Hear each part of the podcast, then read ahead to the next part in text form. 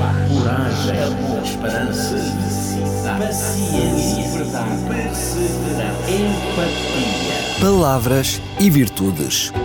Um programa onde a origem e o sentido das palavras abraçam as virtudes que inspiram a vida.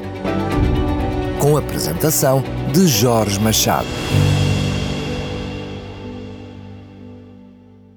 Olá, amigo ouvinte, bem-vindo a Palavras e Virtudes. O português é uma língua rica, embora muita gente assim não a considere, talvez pela falta de conhecimento das suas raízes e da sua história. Foi construída ao longo do tempo, tendo como a sua principal origem o latim e com influência dos povos que viviam no oeste da Península Ibérica.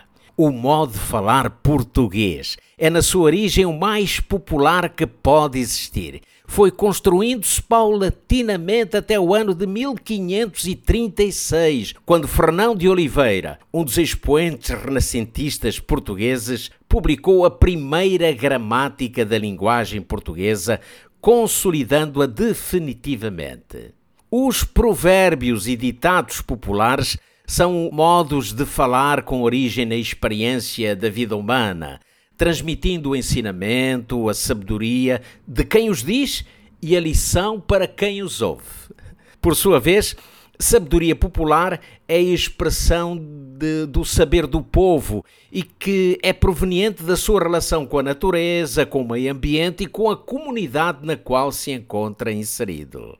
Bom, hoje falo-lhe de provérbios provérbios que fazem parte da sabedoria popular.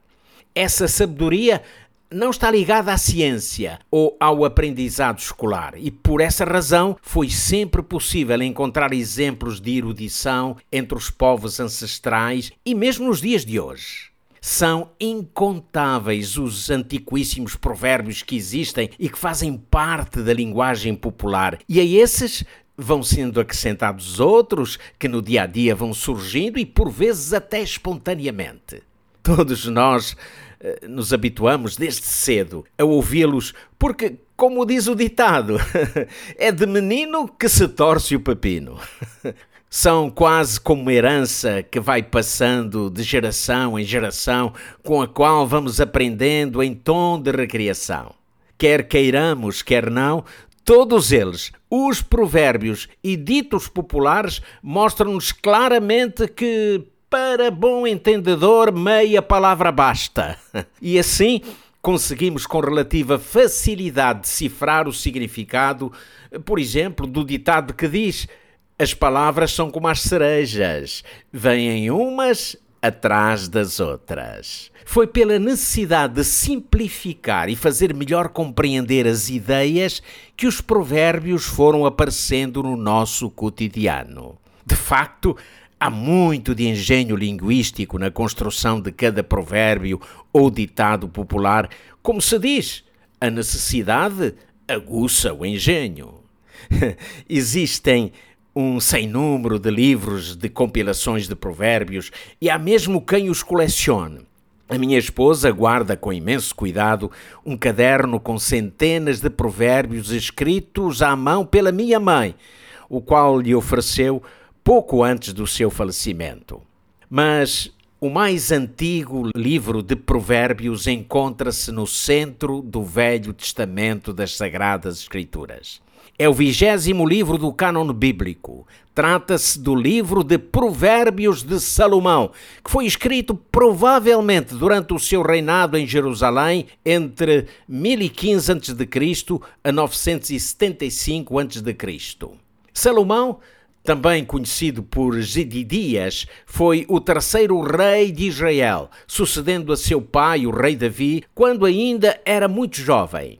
A narrativa bíblica conta que numa noite Deus apareceu a Salomão em sonhos, dizendo-lhe: Pede o que queres que eu te dê. Salomão responde com humildade, pedindo-lhe um coração entendido para julgar e prudência para discernir entre o bem e o mal. Deus responde a Salomão dizendo-lhe que lhe daria um coração tão sábio e entendido como nenhum outro homem possuíra e que jamais se ergueria alguém com tão elevada sabedoria. Composto por 31 capítulos, o livro de Provérbios não é uma coletânea de ditos ou averbações populares, mas é o resultado do cumprimento da promessa feita por Deus a Salomão de que receberia dele a sabedoria do alto. Aborda questões profundas da vida humana sobre valores, a moral e o comportamento. Realça o verdadeiro significado da vida, tendo como tema principal o temor a Deus, que Salomão diz ser o princípio da sabedoria. Esta máxima de Salomão, inspirada por Deus, revela a verdade acerca do reconhecimento que é devido ao Criador, Senhor e Redentor, sendo deste modo o ponto de partida na busca da plena sabedoria, cuja fonte é o próprio Deus. A ideia do respeito e reverência para com Deus é o princípio regulador da mensagem de todo o livro de Provérbios. Como não podia deixar de ser, Cristo está no centro e bem presente nas entrelinhas do livro de Provérbios. São vários os textos que nos levam à reflexão acerca do amor de Cristo e à necessidade de reconhecermos como exemplo em todas as virtudes. Quando Salomão falava acerca da amizade como virtude de excelência, dizia: O homem que tem muitos amigos pode congratular-se, mas há um amigo mais chegado que um irmão. Em sua natureza, o homem carece de companheirismo e amizade com o seu semelhante. Todos precisamos uns dos outros e nas adversidades, muitas vezes, necessitamos de alguém em quem possamos confiar e com quem abrir o coração. Amigo ouvinte, nem sempre a experiência humana tem conseguido êxito na busca desse alguém. No entanto, a Bíblia supera a insuficiência da experiência humana e revela-nos um amigo que nunca falha e que é incapaz de trair. Um amigo mais chegado que um irmão. Esse amigo é Jesus. Decepções sempre as teremos, mas podemos ainda assim conservar a nossa mente no Cristo ressuscitado e vivo, o Redentor, aquele que restaura anima e conforta. Pertence-nos a perdurável certeza que temos um amigo mais chegado que um irmão. É também com amizade que hoje me despeço de si. Fique bem, até ao nosso próximo encontro. Coragem, esperança, paciência, perseverança, empatia. Palavras e virtudes. Um programa onde a origem e o sentido das palavras abraçam as virtudes que inspiram a vida. Com a apresentação de Jorge Machado.